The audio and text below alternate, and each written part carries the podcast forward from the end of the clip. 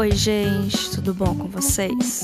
Hoje é um episódio sobre um dos meus filmes favoritos de todos os tempos, um episódio que por muito tempo eu fiquei achando que eu não estava pronta para fazer ele, mas também tem tanta pauta nesse assunto que eu duvido muito que esse seja o único programa que eu faça sobre esse tema. Então, fiquem de olho.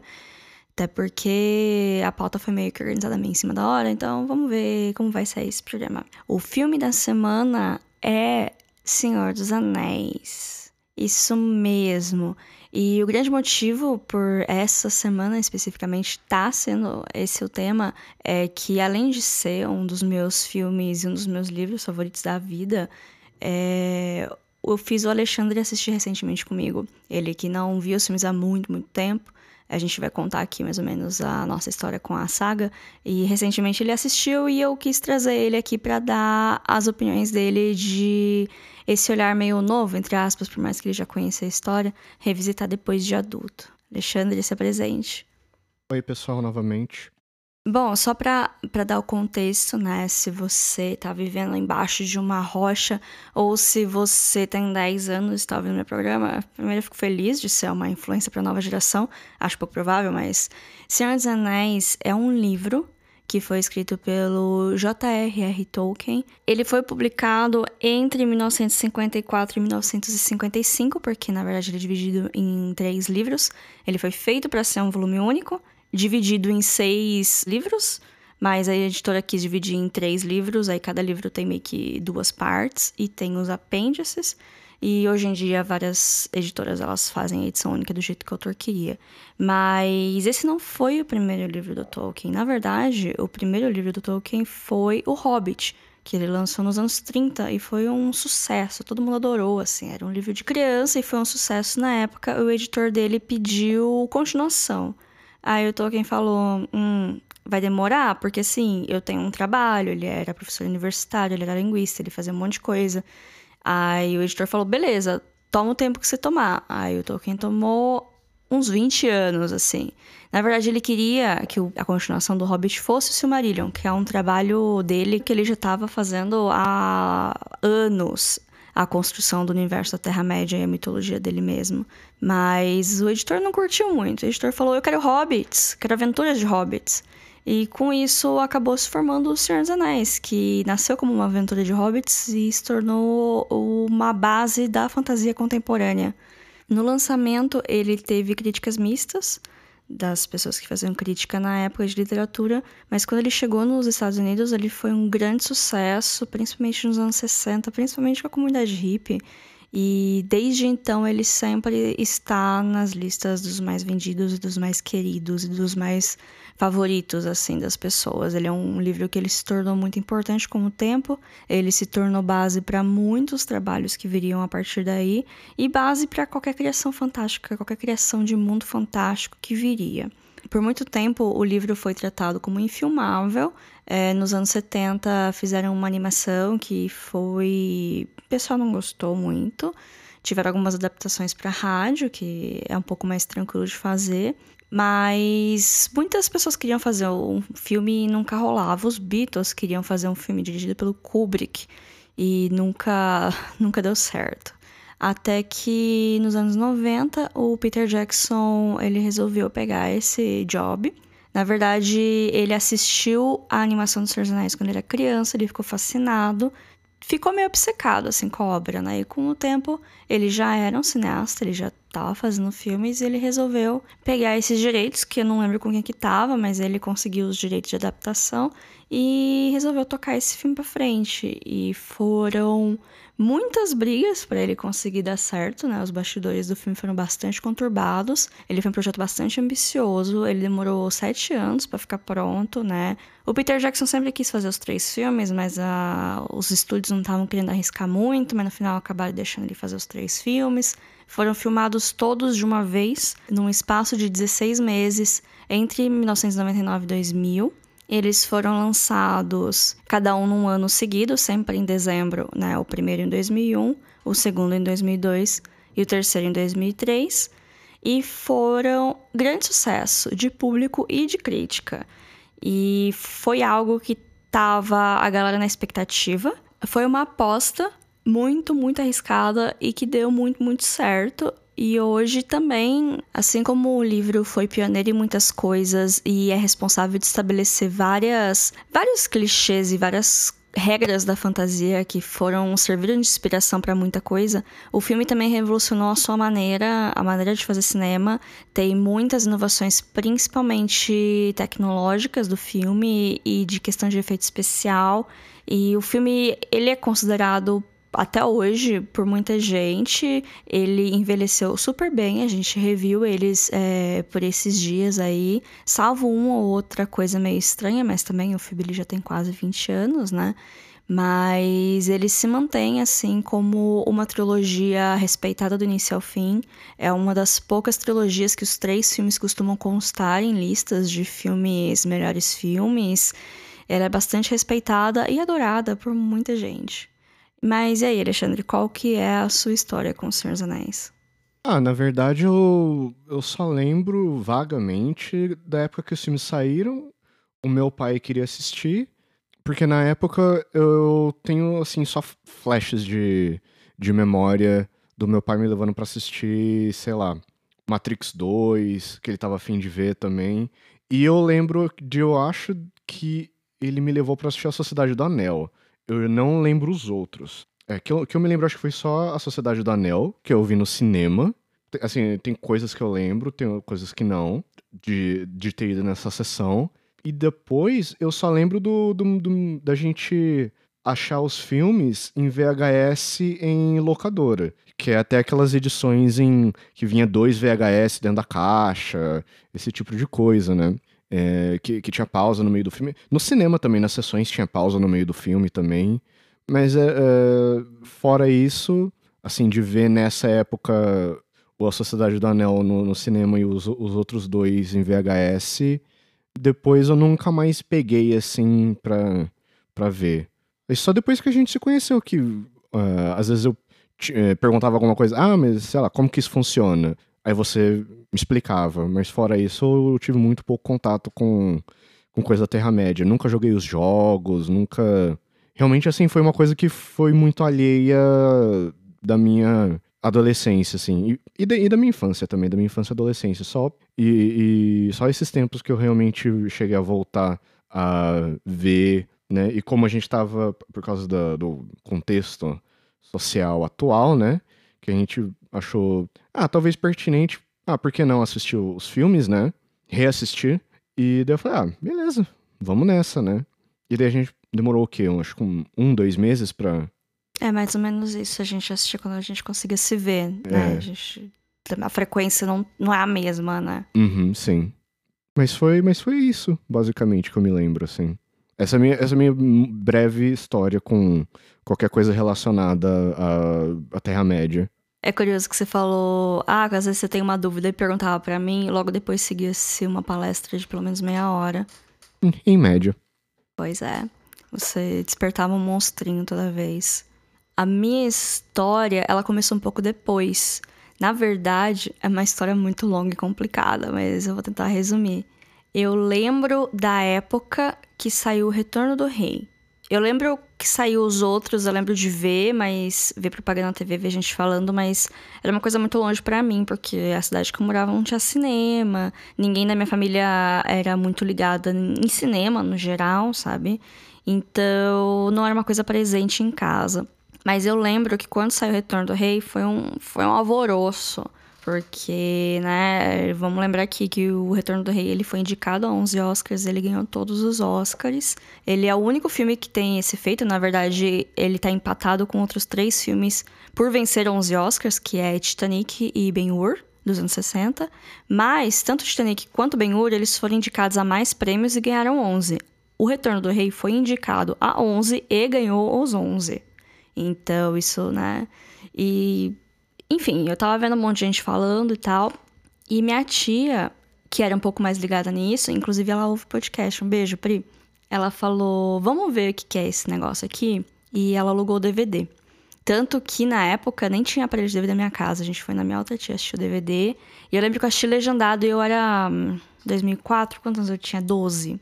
Eu tive um pouco de dificuldade de acompanhar o legendado, porque não, eu tinha 12 anos. E também porque a história é toda meio. Ah, é uma história um pouco complexa pra uma criança de 12 anos que caiu naquilo do nada. Mas a gente assistiu a Sociedade do Anel, a gente não começou pelo Retorno do Rei, né? E eu falei, ok, bacana, legal, vamos assistir o próximo? Vamos. E nunca rolou, sabe? Beleza. Eu lembrava de algumas coisas do filme, mas não acabei não vendo o resto, até porque eu era muito nova e eu não tinha muita. não conseguia fazer muita coisa sozinha. Corta para dois anos depois, 2006, eu tinha 14 anos. Era uma época que eu era frequentadora assídua da biblioteca. E um dia eu tava lá de bobeira, pensei, vou ler Senhor dos Anéis.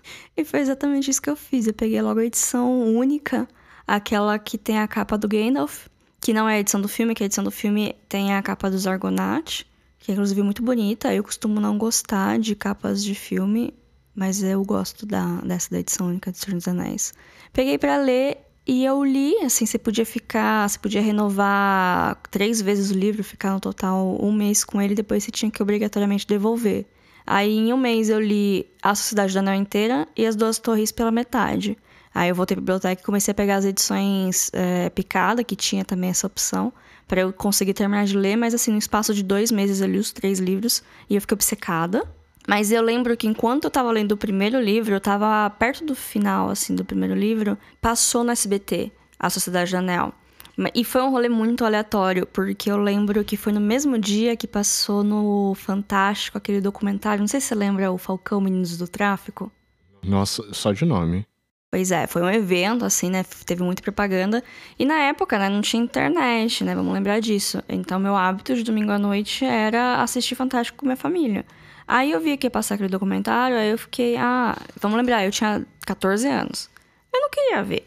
Aí eu fui pro meu quarto e fiquei lendo. Aí deu uns 20 minutos, meu pai me chamou. Larissa, vem cá, tá passando Harry Potter. Aí eu fui pra sala. Não era Harry Potter, era Senhor dos Anéis. Mas aí era a Sociedade do Anel, tava. Tinha passado uns 20 minutos de filme, então não tinha passado muita coisa, né? O filme tem 3 horas. Mas aí eu peguei para assistir, não tinha terminado de ler o livro ainda, assisti de novo. É, aí eu já tava lendo o livro, então eu já tinha a imagem do livro muito mais clara, né? Assisti lá, aí depois que eu terminei todos os livros, aí eu aluguei todos os DVDs e assisti tudo na sequência bonitinho. E comecei a ficar obcecada, aí eu fui atrás dos outros livros, aí eu li o Hobbit, eu li o Silmarillion, eu li Os Contos Inacabados, eu li A Balada do Tom Bombadil, que é um livro de poemas, é um inferno, porque eu não gosto de poesia. E eu li também Os Filhos de Ruin, quando saiu, que na verdade é um capítulo do, do Silmarillion, né? É um capítulo do Silmarillion que expandiram a história, assim como hoje tem também o livro do Beren da Lúthien, também é um capítulo do Silmarillion que expandiram. Esse eu não tive oportunidade de ler, porque assim, tudo que veio depois de 2010, eu tava... Ah, eu tava na faculdade, não tinha mais tanto tempo, assim, de ficar indo atrás ficar pesquisando. Mas enquanto eu tava no ensino médio, eu todos os livros que tinha na biblioteca do Tolkien eu li. Eu tenho alguns livros que eu até comprei e nem li, que é coisa do. Putz, é um negócio de construção de mundo que não é uma narrativa, sabe? É mais uma enciclopédia. Às vezes eu leio umas páginas, mas não tenho muito saco para ficar lendo muito mais, sabe? Eu acho que eu perdi um pouco a paciência com essas coisas muito complicadas do Tolkien, mas eu gosto muito da obra dele. Eu acho o Silmarillion um livro fantástico, mas não é um livro para todo mundo, porque ele é todo estranhão, assim. Toda vez que alguém fala que vai adaptar o Silmarillion pra alguma coisa, eu fico, hum, será que vai dar certo? Mas as pessoas ficavam assim com o Senhor dos Anéis antes, né? Então, e era no que deu. Mas aí tem o Hobbit, que é muito fácil de adaptar. O Hobbit é um livro para criança de 300 páginas, é muito fácil adaptar ele e resolveram fazer aquela bagunça. E olha no que deu. Nossa, eu não quero nem falar. A única coisa boa do Hobbit é porque eu não tive oportunidade de ver Senhor dos Anéis no cinema. Então, quando eu fui ver o Hobbit no cinema, eu fiquei muito emocionada. Principalmente no primeiro, né? Quando tem o Charadas no Escuro, que é quando o Bilbo encontra o Smeagol e toca o tema do anel. Eu lembro que eu fiquei toda arrepiada e comecei a chorar. Eu tava sozinha no cinema esse dia. Mas os outros dois eu fui ver no cinema também, sozinha também, é um padrão que se repetiu. E, nossa, só ladeira abaixo, né? Ah, eu não sei, eu não cheguei a. Eu não assisti os filmes do Hobbit. Até hoje. A, a, única coisa que eu lembro é que quando saiu o casting, que o, o Martin Freeman ia ser o Bilbo, eu falei, ah, é o cara do The Office. E foi isso. Aliás, o cara do The Office não, eu falei, é o cara do The Office e o, o, o Watson Sherlock. A gente já tem planos pra próxima vez que a gente se vê, então. Vamos maratonar Hobbit. E... Putz, a gente tem o nosso plano. A nossa maratona do Batman, que a gente não terminou. Falta o Batman. Só falta o Batman e Robin só. E o. E os do Nolan também. A gente precisa rever os do Nolan. E também a nossa maratona Missão Impossível, que a gente parou no 2. A gente precisa terminar as coisas que a gente começa. E você, é, revendo os filmes como adulto, o que, que você achou deles? Ah, eu não sei. São filmes. Mas você gostou? Com certeza são filmes. Ah, eu gostei. é, eu só. é, eu não sei, eu não sei, eu não sei o que dizer. Tá muito fresco na minha cabeça ainda. Tipo, analisando como uma pessoa que tem um, um, um conhecimento bem superficial sobre a cinematografia, é um filme que é muito bem feito. Você vê que tem muito detalhe, você vê que tem muito trabalho, né? E é, né, tem todo o, tipo, tem muita coisa que foi gravada, a produção foi, nossa, deve ter sido uma, uma doideira pra todo mundo que tava envolvido. Tanto é que a gente tava, a gente terminou o Retorno do Rei ontem, aí apareceu os créditos do dos do nome dos dois editores, eu cutuquei a Larissa e falei, nossa, imagina que esse pessoal não passou. O corte inicial da Sociedade do Anel tinha 4 horas e meia. Uhum. O filme, né? O corte final do filme são 3 horas. E tem a versão estendida, que ela deve ter uns 40 minutos a mais. Então não chega a 4 horas e meia. Uhum. Então o que, que ficou pra trás, será? Ah, deve ter sido coisa de. Deve ter sido. Como é que fala? Exposição. Deve ter sido talvez coisa que dava uma explicaçãozinha, que dava alguma coisinha a mais pra. É, né, pro universo, que talvez eles, na hora de pegar e cortar, como eles já viram que o filme já ia ficar grande, eles falaram, quer saber, vamos. Isso, isso- de todas as coisas, isso daqui não vai. Não, não vai machucar o filme se não aparecer. Acho que a única. É que eu não sei, eu, eu não tenho um conhecimento do que ficou de fora de todos os filmes do Senhor dos Anéis. Né? De cenas, assim, do que ficou, o, o, o, o, que fica onde, sabe? Né? Você que sabe mais. A única coisa que eu sei que, que eu acho que deveria, com certeza, 100% ter, ter aparecido e é a morte do Saruman no Retorno do Rei. Que não tem por que não ter. É, é uma cena que ela tá na versão estendida do Retorno do Rei. Uhum. E, mas ela não fez o corte, né? No, no corte do cinema, eles chegam em Isengard e falam: Ah, o Saruman tá lá na torre, ele tá. Ah, gente, spoilers, tá? E o Barbárvore fala, ah, eu vou ficar olhando aqui. Eu vou ficar de guarda pra ver se ele sai. É, ele tá sem o poder, ele não vai sair da torre, deixa ele morrer aí dentro. Foi Uhum. basicamente isso que aconteceu. Sim. É, no livro isso é diferente. Assim, faz muito tempo que eu li os livros pela última vez. Mas eu lembro que dois pontos principais, assim, do, do livro que não entraram no filme foi... é, nessa hora, é, o Saruman e o Grima, eles fogem antes do Barbárvore chegar. E eles vão pro condado. Aí lá eles com terror no condado. Aí depois que tudo acaba, os hobbits voltam pro condado, acham que vão ficar de boa. Chegam lá, tem um, uma ditadura do Saruman. Aí eles precisam realizar um levante popular entre os hobbits pra tirar o Saruman de lá. E no final, acho que o Grima que mata o Saruman, que nem na versão estendida.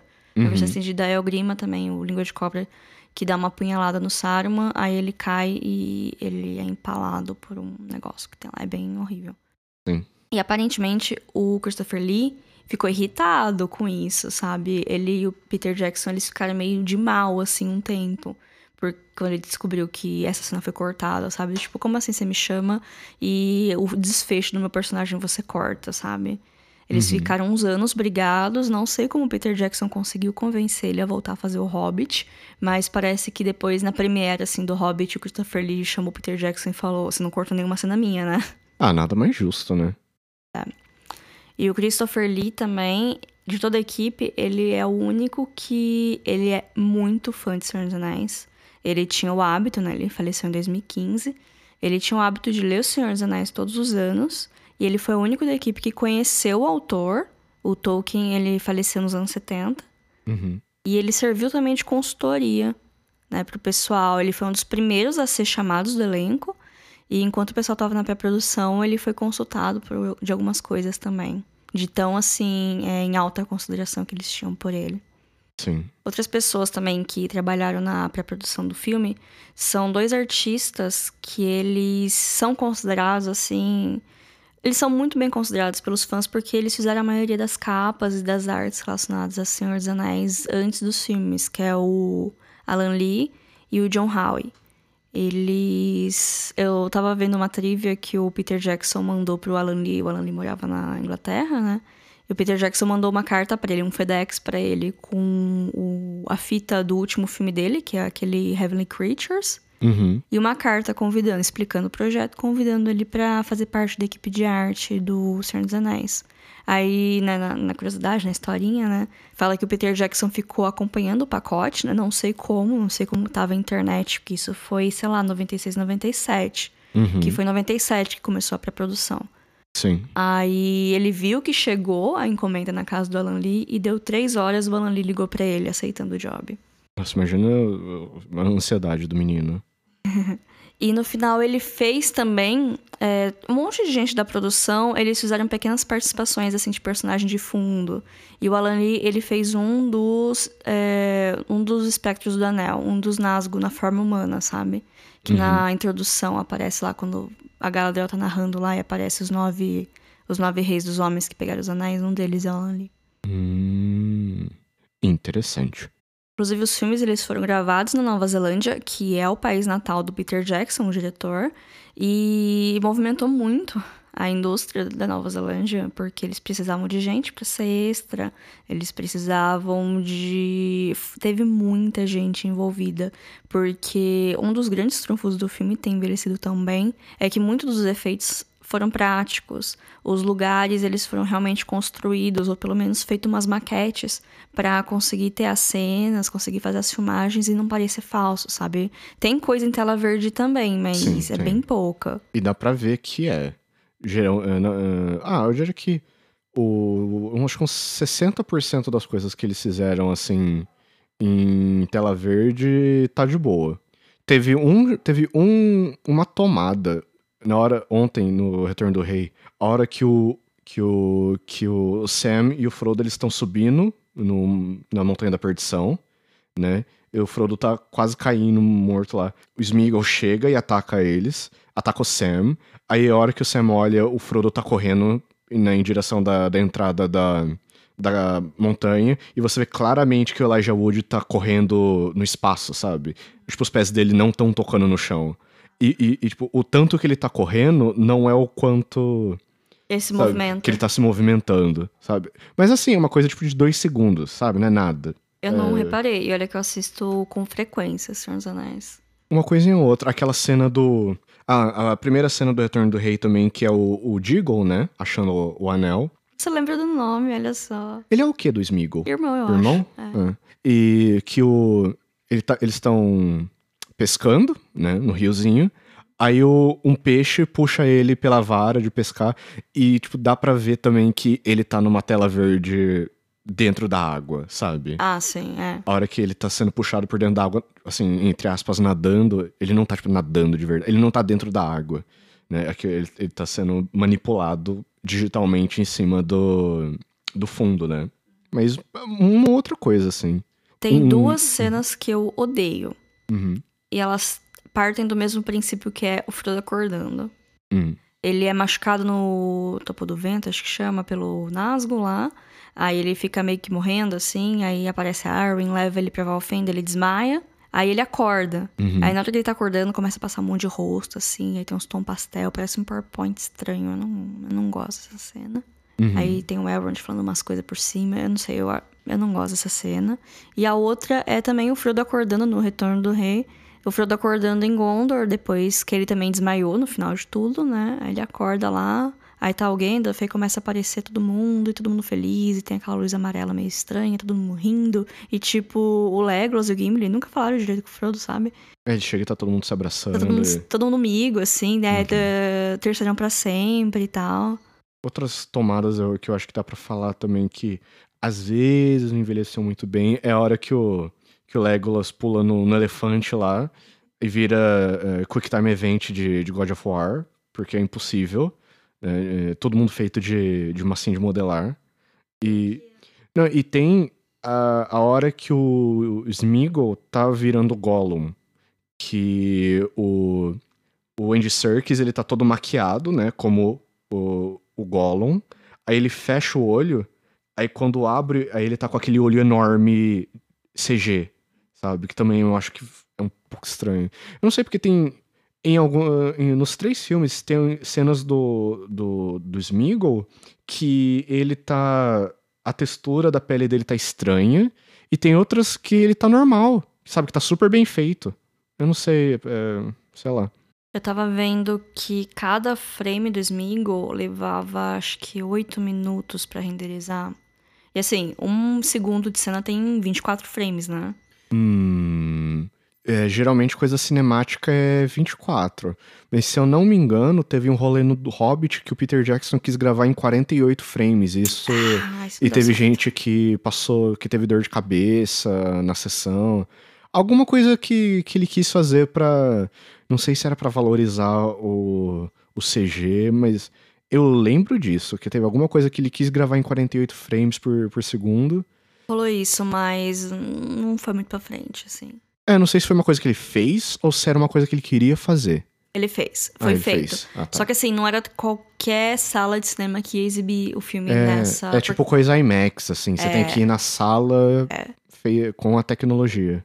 Mas assim, assim, voltando pra comparação, né? Uma, uhum. Um quadro do Gollum demorava 8 minutos para renderizar. E um, um quadro do Barbárvore demorava 48 horas para renderizar. É, ob obviamente isso eram 40 horas cumulativas, porque eles tinham é, aquelas. Uh, eles tinham salas e salas com computadores, com placas de. com placa de vídeo, só. Ou seja, acabava fazendo uma cena, assim, renderizando uma cena inteira, tipo, sei lá, em um dia né? Porque você tinha um monte de, de máquina, aí juntando todo o tempo que elas ficaram trabalhando juntas, aí, sei lá, dava horas e ah, horas sim, e horas. Sim, sim. É que tem também o, os dailies, né? De, que, que é quando.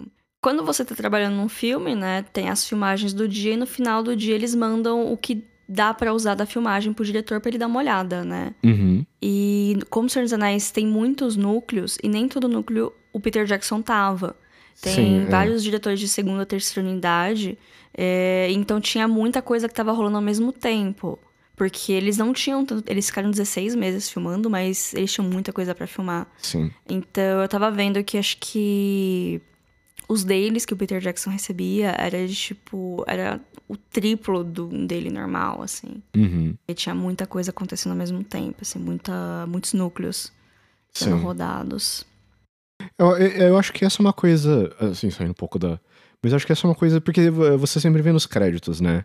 Porque as, é, isso é uma daquelas coisas que as pessoas leigas, assim, eu falo leigas, tipo, pessoa que não, não sabe como uma produção de cinema funciona, que é, é muita gente trabalhando, é muita gente trabalhando.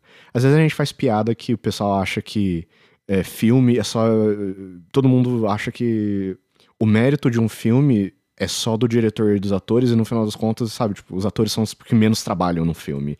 Assim, não é desse jeito, é uma piada, a gente brinca, né? Mas, assim, se você pega todas. Você tem departamento de maquiagem, você tem departamento de vestuário, você tem departamento de, é, de conceito de arte, você tem que ter. Você tem os editores, você tem é, o diretor, você tem a logística, você tem o pessoal fiscal, você tem o pessoal que está segurando o alvará de, de locação, você tem pessoal que está.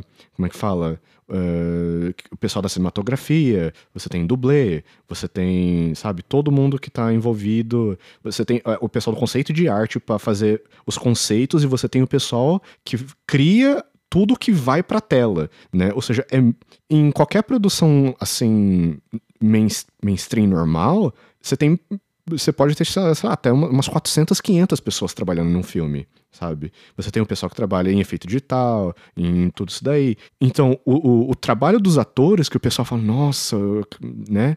Mas é uma engrenagem dentro de uma máquina enorme, né? Eles são uma engrenagem dentro dessa, dessa máquina. E quando tem essas coisas, por exemplo.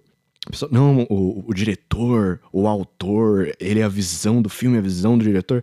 E muitas vezes o diretor, ele não filmou todo, todas as tomadas do filme. Você tem outras pessoas que são encarregadas da cinematografia, fazendo coisas, às vezes, é, às vezes é, sei lá, essas coisas do, dos Vingadores, por exemplo, que, ah, eles vieram gravar lá nas dunas do Nordeste. Provavelmente não foi os russos que vieram gravar. Né? Eles mandaram pessoal e um cara que é da equipe de cinematografia para coordenar e ele né, dirigiu as cenas. Ou seja, às vezes o pessoal fica nesse negócio, mas é, tudo num filme, um filme, um longa-metragem, ele é um trabalho extremamente coletivo. Não tem essa de, sabe, só achar que filme é só ator e diretor. É tanta gente envolvida, é tanta coisa espalhada por tantos uh, departamentos, que eu acho que é um desserviço para a indústria você reduzir isso, sabe?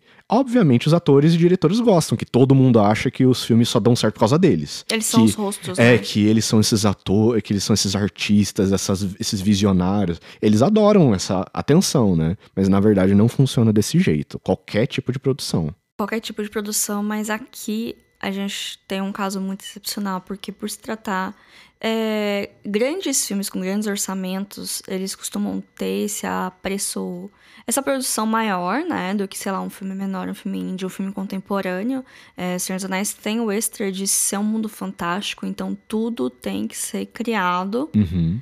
E tem ainda a, a diferença de que tem seres de tamanhos diferentes.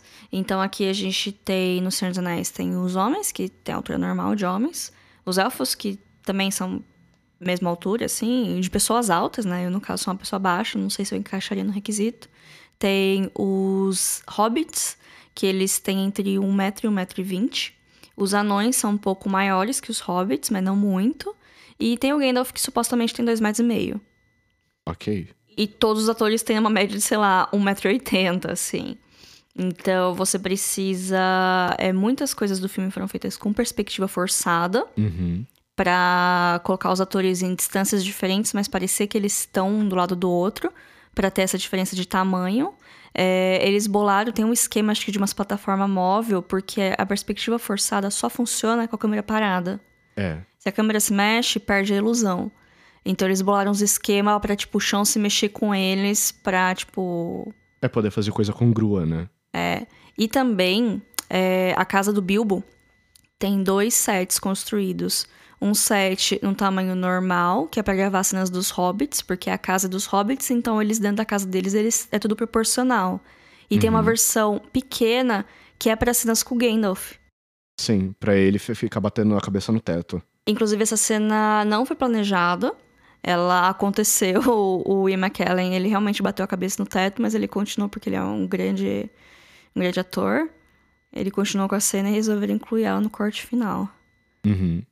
Mas também dá, dá pra ver é, várias cenas que, por exemplo, que você tem multidões assim, e você vê os hobbits correndo no, no meio de todo mundo, tipo, dá pra ver que é criança ou pessoas de baixa estatura que eles colocaram, sabe, que eles vestiram, não são os atores que fazem os papéis do- dos hobbits, né? São pessoas, eles gravaram com, com crianças ou pessoas baixas mesmo. E tem algumas coisas que eles também usaram tela verde. Ah, bastante. A cena da foto da sociedade, assim, é tela verde. Ah, todo sim. mundo separado.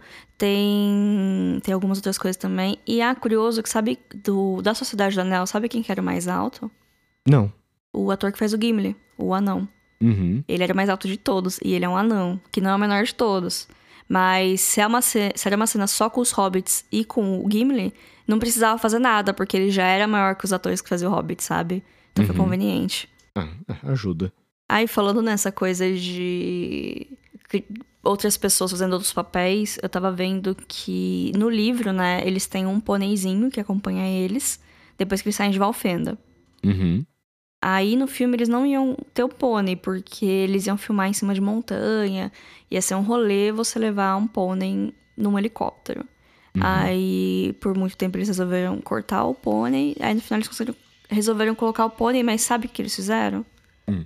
É duas pessoas vestidas de cavalo. E, inclusive, também todo mundo usou peruca. Todo mundo. Uhum. Alguns são mais notáveis, outros nem tanto. Sim. A barba do, do Gandalf. ah, dá pra ver que às vezes tem corte assim de continuidade que você vê que ela tá de um jeito diferente, sabe? Que foi gravado em outro dia Ah, você consegue ver, sabe? Mas isso, isso, não tem nada a ver com a qualidade do filme. É, é coisa que você consegue ver em qualquer produção. Também. Acontece, acontece. É, é acontece. normal de acontecer. Falando em erro de continuidade, é, tem uma porção de trivia só relacionada ao ator que faz o Aragorn, o uhum. Viggo Mortensen. Ele, ele se machucou numa filmagem. Aliás, ele se machucou em muitos momentos. Ele, na cena das duas torres, quando eles, eles encontram as carcaças dos orcs, que eles estão procurando o Mary Pippin, eles encontram uma carcaça de orcs, aí eles ficam tristes porque eles acham que os hobbits morreram. Aí o, o Aragorn vai lá e chuta um elmo. Aí no que ele chutou o elmo, ele quebrou os dedos, dois dedos do pé dele. Mas na cena, tipo, ele chuta o elmo, aí ele dá um grito de dor assim e ele meio que se joga no chão. Mas essa cena foi a cena que ele quebrou o dedo, ele gritou de dor e se jogou no chão porque ele estava com dor. Aí eles mantiveram essa cena no corte final. Nossa, imagina se não. Ah, sei lá. Imagina você quebrar. Você se machucar num, num set, continuar, sabe, a performar e depois o pessoal. Ah, não, não ficou legal, não. Vamos tirar. Teve também uma cena no, na Batalha do Abismo de Helm que ele quebrou um dente. Pelo Aí, ele queria. Tipo, ele, ele não quebrou. Tipo, o dente não saiu. Ele quebrou o dente. Uhum. Lascou, né? Lascou. Aí ele queria que pegassem Super Bonder e colassem o dente dele de volta. Aí o Peter Jackson falou: Não, eu vou te levar no dentista. Aí o Aragorn falou: Mas eu tenho que ir agora, porque ele tava com a sopa com a mancha de sangue. Uhum. Falou: se eu, se eu tirar o figurino, sair e voltar até colocar figurino, colocar maquiagem, acertar as manchas, vai, vai perder o dia de gravação. Uhum. Aí o Peter Jackson colocou ele no carro do jeito que ele tava, uhum. foi no uhum. dentista, arrumou o dente, voltou e continuou gravando. É, teve um negócio assim não, não, não foi assim, mas eu, eu acho que na. Quando eles estavam gravando o Exterminador do Futuro 1, que o. Ou um ou dois, que o, o Schwarzenegger ele foi. Ele saiu direto, assim, vestido como o, o T-800 todo, assim, meio destruído, né? Com o olho. Né, com, com metade da, da cabeça dele de, de metal. E ele foi comer em algum restaurante, assim, sabe? Tipo, assim, normal, sabe? E ele não se tocou que ele tava por mais que eu tenho quase certeza que aquela maquiagem é, tapava um dos olhos dele, né? E ele não. Ou ele fez pra sacanear mesmo, pra trollar mesmo. Talvez, não sei. Mas acho pelo que eu, eu li numa super interessante isso. É, teve uma comoção no, no lugar, assim, porque o pessoal ficou meio, meio impressionado. Eu imagino. No meio de Los Angeles, isso. Ah, Los Angeles tem um monte de gente doida, né? Eles devem estar acostumados. Ah, todo lugar tem gente doida. É, bom, dava pra fazer um episódio só de trivia, na verdade é o que a gente tá fazendo, né? Um monte de trivia e algumas impressões. A gente não falou nada sobre o que é história, né? Ah, não é como se já não tivesse bastante material né, disponível. Assim. Não que a gente não queira, é que é tanta coisa, é muita coisa, sabe? E eu vou ficar duas horas aqui. Hum, é. Hum, ah, nossa, sabe? A Larissa tava me mostrando a edição do Senhor dos Anéis dela, do, dos apêndices, e tem todas as, as time, uh, não as timelines, né? A timeline, com todas, uh, nesse ano aqui nasceu tal pessoa, não sei o que. É uma coisa tão extensa, é uma criação de um mundo tão é, densa, sabe? Que é, é, muita coisa, é muito material, sabe? para você ter que dividir em várias, várias, várias partes, sabe? Uma parte para cada filme e só isso, sabe? E a gente, a gente fica uma hora, uma hora e meia falando né, fácil de cada filme aqui. Sim, sim, dá pra ficar muito tempo. Eu anotei um monte de coisa e eu falei de metade das coisas que eu anotei, porque eu também não tô encontrando os ganchos direito. Não dá pra ficar jogando, de repente, uma trivia completamente aleatória. Uhum. E também o programa vai ficar muito extenso, né? A gente pode voltar pra um em um outro momento continuar falando de Senhor dos Anéis, né? Se pessoas o suficiente pedirem. Hum, hum. Mas. Vamos ver porque, né? Tem essa série da Amazon que vai sair, né? Eventualmente vai sair. Então, a questão da série da Amazon é que não é o Senhor dos Anéis, porque tem toda uma treta de direitos autorais. Uhum. É, o Peter Jackson, eu não sei se é o Peter Jackson ou se é o Warner, eu não sei quem é o detentor dos direitos do Senhor dos Anéis. Ele tem o direito do Senhor dos Anéis e do Hobbit só. Ele uhum. só pode usar isso.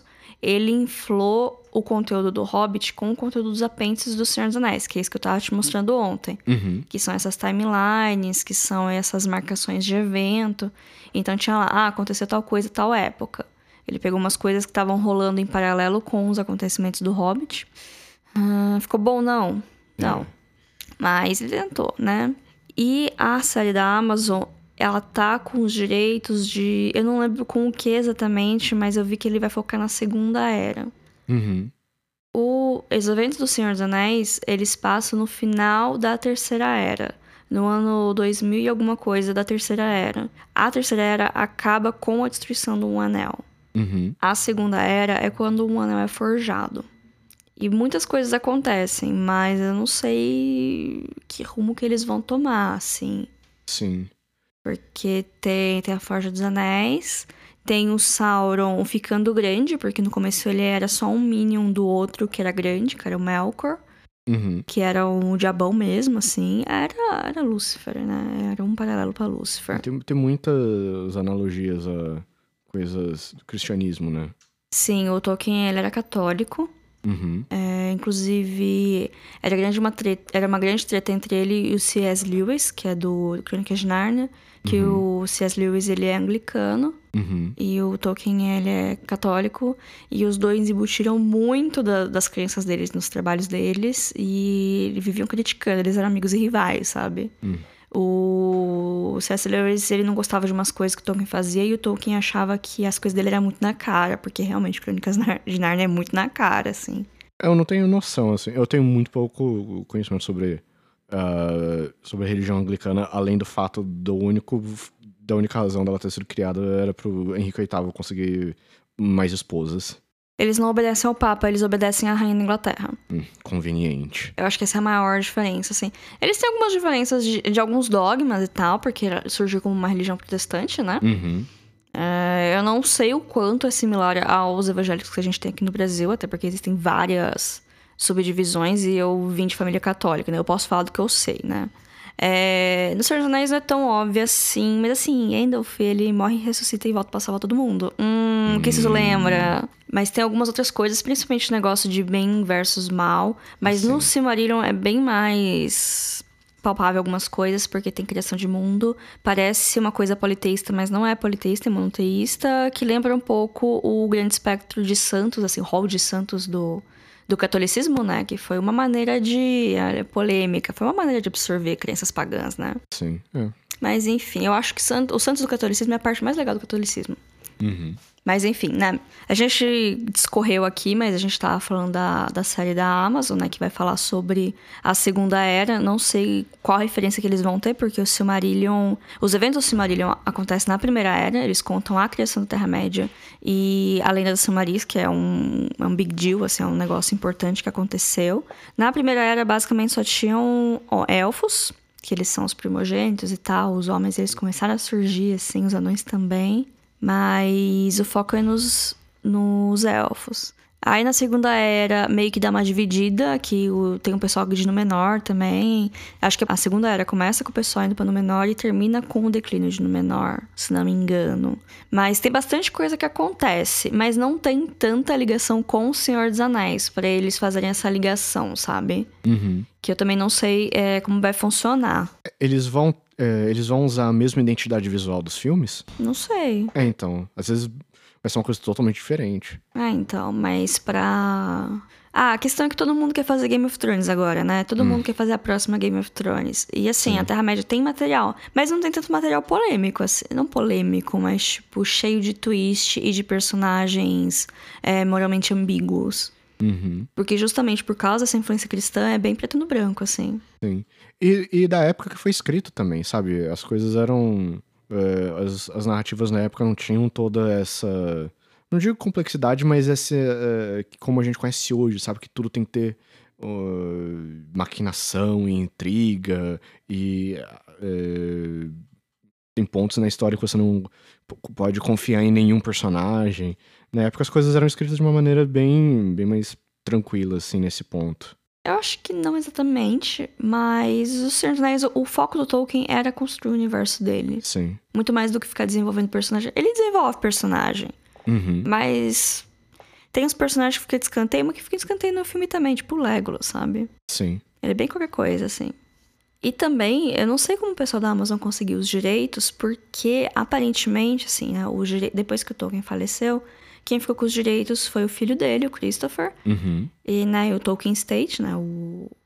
os herdeiros dele. O Tolkien já tinha vendido os direitos pro filme, tava Uhum. com alguém, foi passando pra alguém, mas tipo, já tava fora do controle deles, do Senhor dos Anéis. Uhum. Foi, indo de mão em mão. É, mas o pessoal, eu sei que o Christopher não gostou do filme. Tem um- uns fãs puristas que não curtiram muito o filme também, mas é uma minoria, mas é uma minoria que meio falante, assim, né? Uhum. Ah, sempre tem minorias vocais. Mas eu acho que os netos gostaram, porque eu acho que alguns netos eles fizeram, tipo, participação de figuração, assim, em algumas Uhum. coisas. Mas eu sei que o Christopher não gostou e ele falou: não vou vender pra mais ninguém. Não vou dar direito pra mais nada, pra mais ninguém. Tanto que na época do Hobbit, ele tava tentando, o Peter Jackson tava querendo outros direi- direitos de outras coisas, não rolou.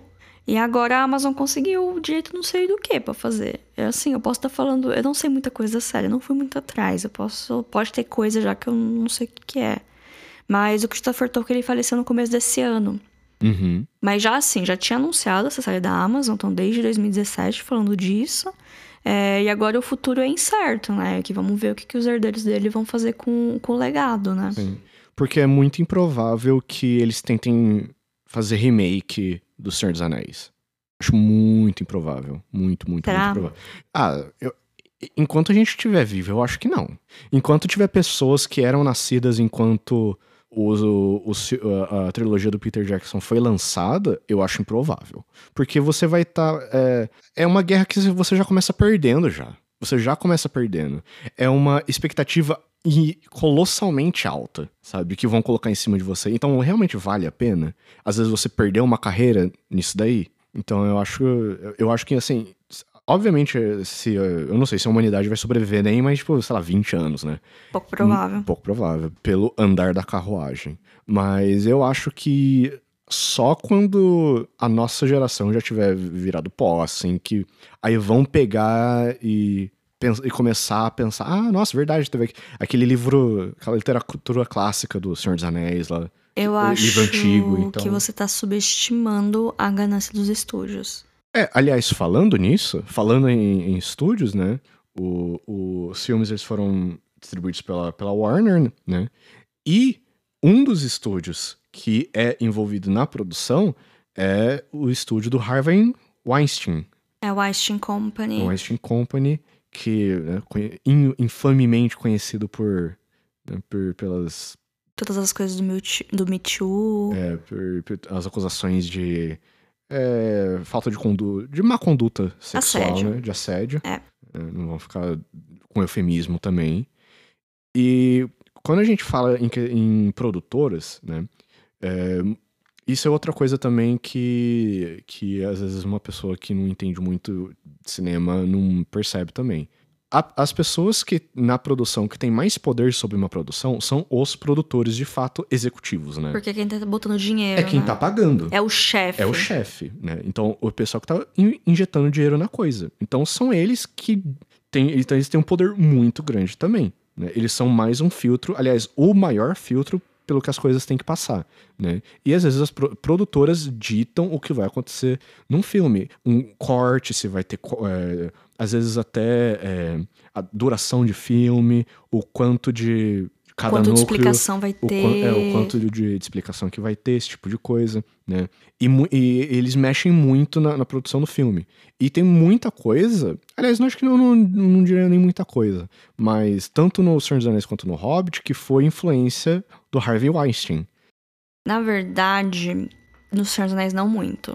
Porque ele é produtor, Uhum. mas aparentemente. Ah, teve uma briga. Eu tava lendo os bastidores hoje cedo e o Peter Jackson aparentemente odeia os irmãos. É que são os irmãos, são os, irmãos, dois, né? É, aparentemente deu um monte de treta, porque eu acho que era eles que estavam com os direitos, aí o Peter Jackson foi negociar os direitos. É Assim, eu tô contando meio achismo, eu não tenho 100% de certeza se foi assim. Mas foi uma coisa mais ou menos assim. Que ele tava querendo que fosse um filme com uma censura mais alta, que ele queria mostrar sangue e violência. Uhum. Mas você não pode fazer um filme com orçamento alto e uma censura alta, porque você não vai ter. Você vai estar limitando sua audiência. Você não vai ter retorno financeiro. Não vai ter muito retorno financeiro. Vai ser bem difícil retor- re- conseguir esse dinheiro de volta. Aí, aí eles começaram a restringir a- o orçamento. Teve umas treta disso, que o Peter Jackson meio que brigou assim com eles. Aí foi em um outro estúdio, aí foi na New Line. Uhum. Mas eu acho que o Einstein Company teve, tipo, teve o suficiente pra estar nos créditos, né? Sim. Mas eu acho que a New Line foi mais mandante, por assim dizer, do Sim. que a Einstein Company.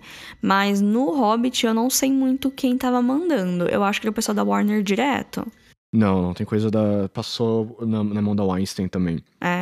É, pra quem quiser, no, no YouTube tem, o, o- tem uma criadora de conteúdo que a gente gosta muito, que ela chama Lindsay Ellis, que ela fez um documentário de três partes, que ela viajou pra Nova Zelândia, ela, ela fez uma cobertura muito, muito, muito, muito, muito legal de toda a produção do Senhor dos Anéis e do Hobbit, e o- o- os impactos socioeconômicos que tiveram na Nova Zelândia, coisas que, assim, é, umas coisas muito punks, uma coisa que a gente que não chega pra gente.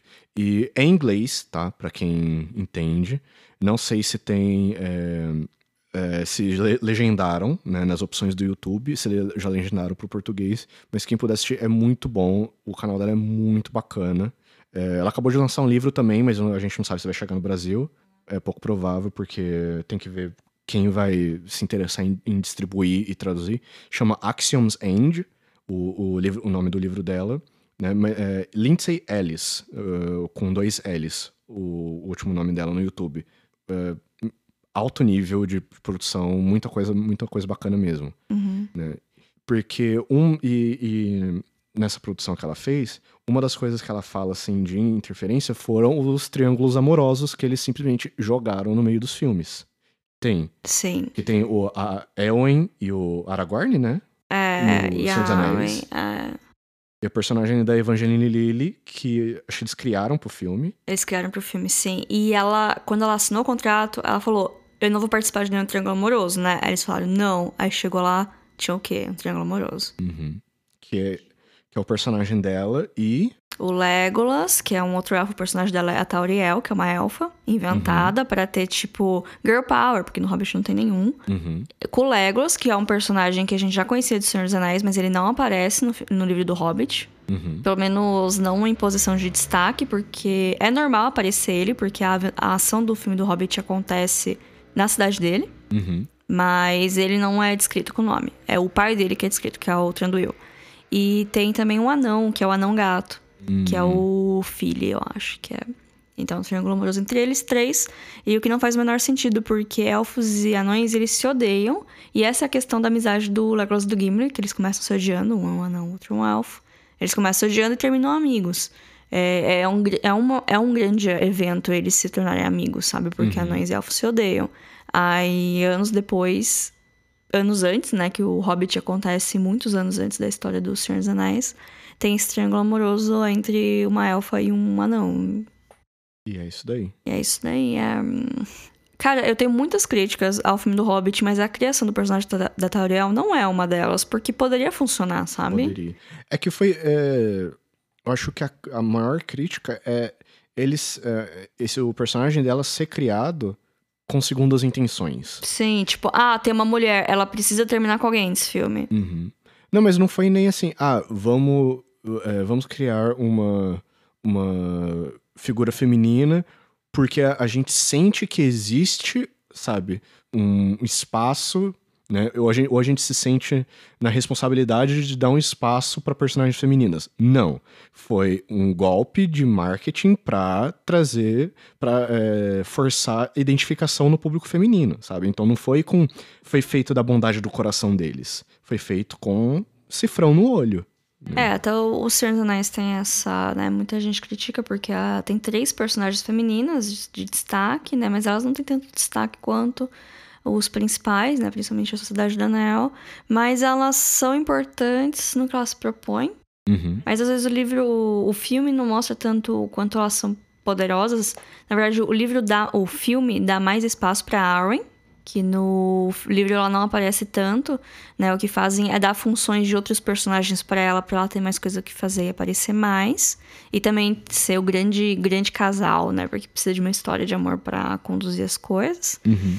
Tem a Galadriel que ela aparece pouco e ela é extremamente poderosa e extremamente velha. Ok. Ela não tem avô, porque os primeiros elfos eles acordaram. O pai dela foi um desses que acordaram, sabe? Uhum. E ela nasceu pouco tempo depois, então ela já viu de tudo, sabe? E ela é extremamente poderosa e ela tem um dos anões dos elfos. Uhum. No filme, ela é, é- aparece como a, figura mística, né? Poderosa, mas também na história não tem muito mais o que ela fazer além do que ela já faz.